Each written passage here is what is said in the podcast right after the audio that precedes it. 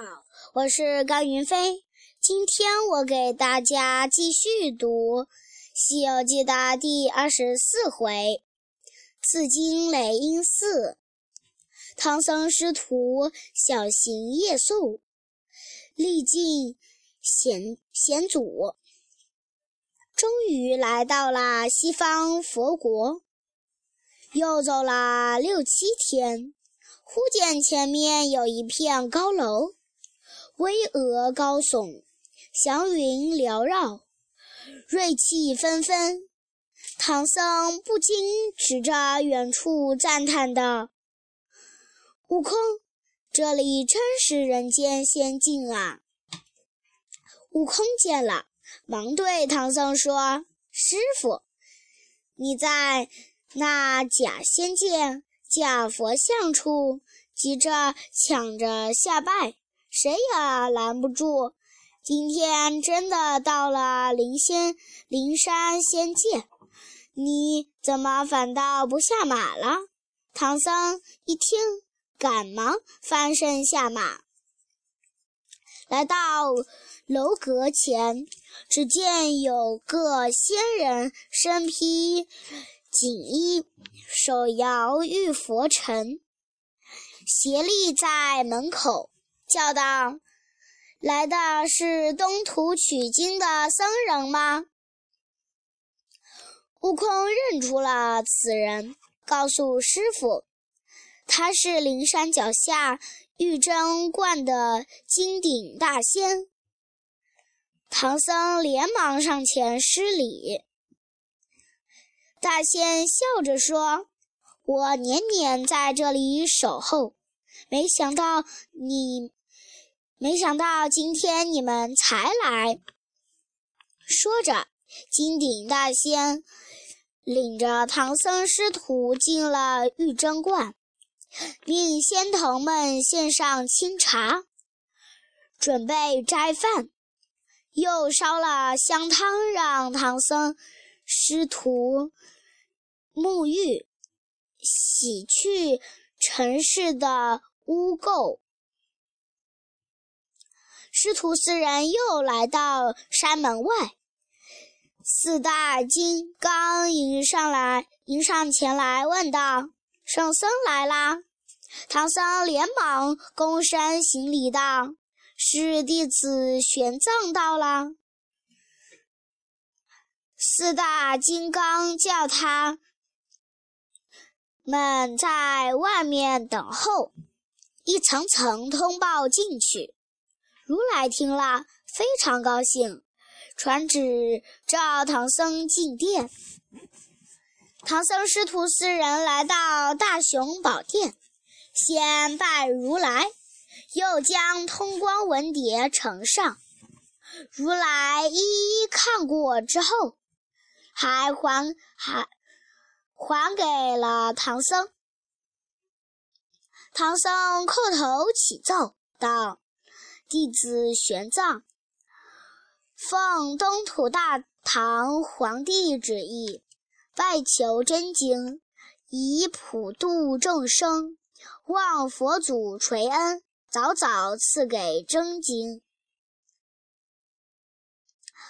佛祖一听，心里顿生怜悯之意，说：“你们东土南山不周，天高地厚。”物广人稠，多贪多杀，多淫多狂，多欺多诈，不忠不孝，不义不仁，才会招致地狱之灾。我现在有三藏真经，可以超脱苦恼，化解灾难。说完，就叫阿傩。迦叶先带唐僧师徒到真楼吃斋，再到藏经宝阁，在三十五部经书中各选几卷，让他们几卷，让他们带回东土。阿傩。迦叶二尊者带四人来到楼下，看尽了，看尽了，看尽了奇珍异宝，吃尽了珍珍馐百味，又来到藏经宝阁，开门一看，在霞光瑞气、彩雾祥云的笼罩下，排列着很多藏经柜，柜上用有红色标签写着。经卷名称。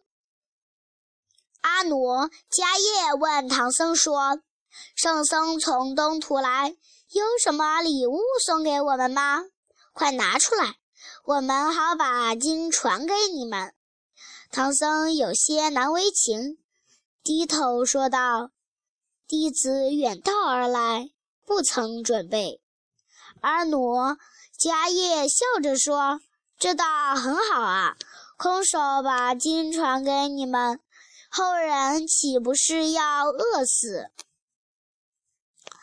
悟空见二尊者不肯传经，忍不住叫道：“师傅，不和他们说了，我们去找如来。”阿傩生气地说：“别嚷了，这是什么地方？你们你也敢撒野放刁？快过来接经吧！”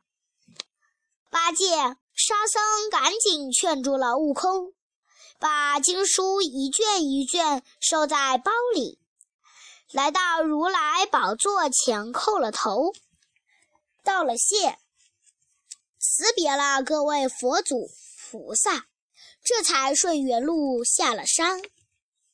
掌管藏经阁的燃灯古佛听得一清二楚。知道二尊者所会不成，传给唐僧的是无字经，心里有些不忍，忙命白熊尊者前去追赶唐僧。唐僧正行走间，空中猛伸出一只巨手来，把经书抓到半空，一抛，摔得四散飘零。纷纷扬扬落到地上，三人赶忙把经卷一包包拾起来。忽然，沙和尚喊了起来：“师傅，这一卷没有字。”悟空把解一经一卷一卷打开，果然都是满纸雪白，没有一个字。悟空生气地说：“不用说。”这一定是阿傩迦叶干的事，干的好事，干的好事。我们回去到如来佛祖面前评理去。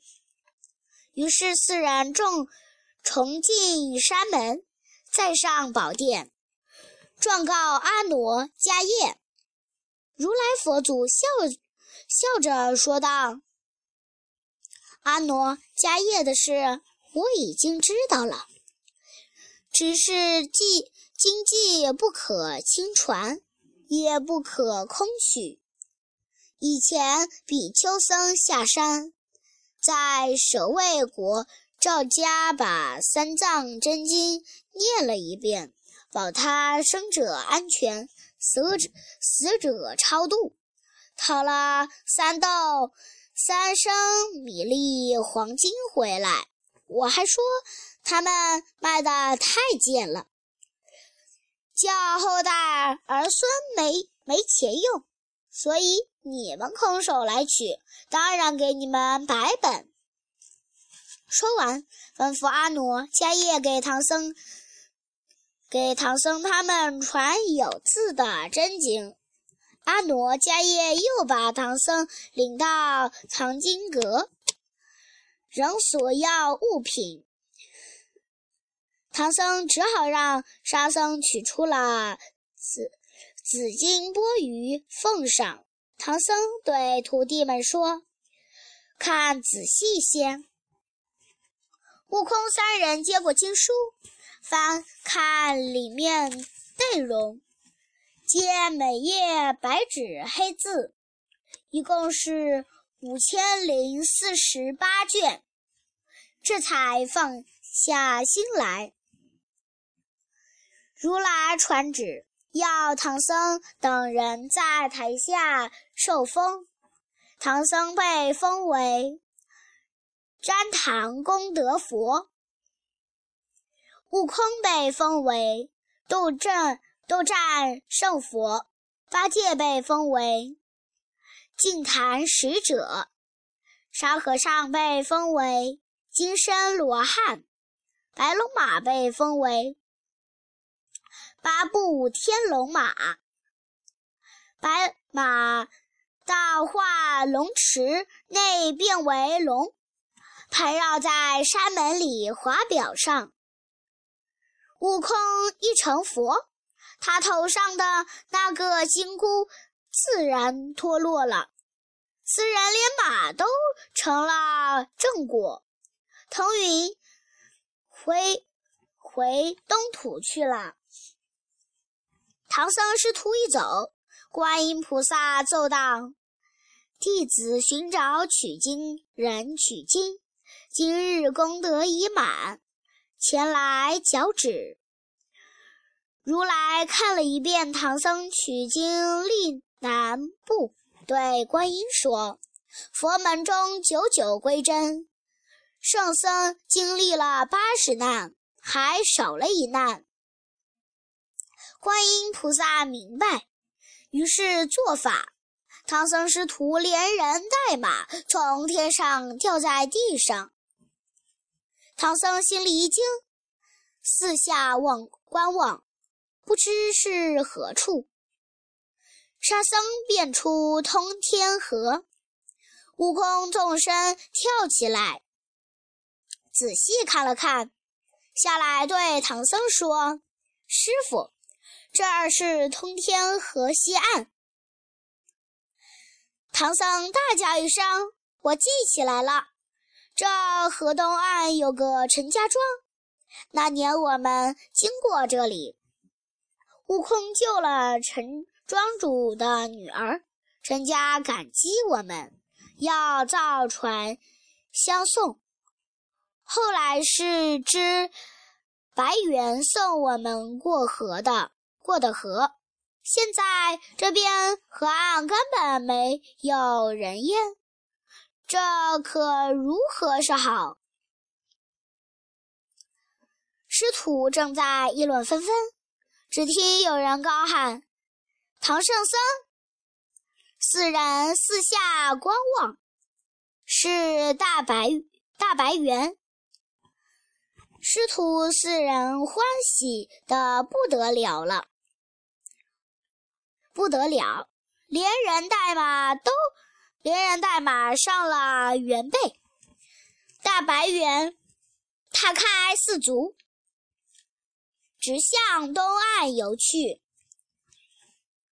不多时，老猿忽然开口问道：“师傅，当年我送你们过河，曾请你问如来佛祖。”什么时候我可以修炼成人身？你问了吗？因为到了灵山后，唐僧只顾着取经，把老袁的事忘得一干二净，又不会说谎，此刻只好默不作声。老袁知道唐僧没有问，生气了，身子一晃，呼啦一声钻入水中。唐僧师徒连人带马都落入水中，衣服和经书全部都被水浸湿了。唐僧师徒忙把经书移到岸上晾晒，晒好后，悟空三人收拾经经卷回经卷回长安去了。没想到佛本行经卷尾。被粘破了，所以石头上至今仍留有字迹。后来那石头被叫做晒经时。他们驾云不上一日，就来到了长安。这时，距离唐太宗亲自送唐僧出城取经已整整十四年了。在唐僧离开长安的第四年，唐太宗在西外西关外建了一座望京楼，每年都要来这里祷告，盼望唐僧归来。今天，唐太宗正好又在楼上眺望，看见唐僧师徒朝这里。朝这边来，忙与文武百官下楼迎接。唐僧见了太宗，倒身便倒身下拜，又把悟空、八戒和沙和尚介绍给太宗。太宗命百官捧经到雁塔寺，抬起高台，搭起搭起高台。铺设齐整，请唐僧登台诵经。唐僧命悟空、八戒、沙僧陪伴左右，又对唐太宗说：“若要真经流传天下，须誊录副本，原本应当珍藏，不可轻慢。”太宗笑着说：“玉帝之言。”太对了，于是召来翰林院集中书科官员誊写真经，传布天下。谢谢大家。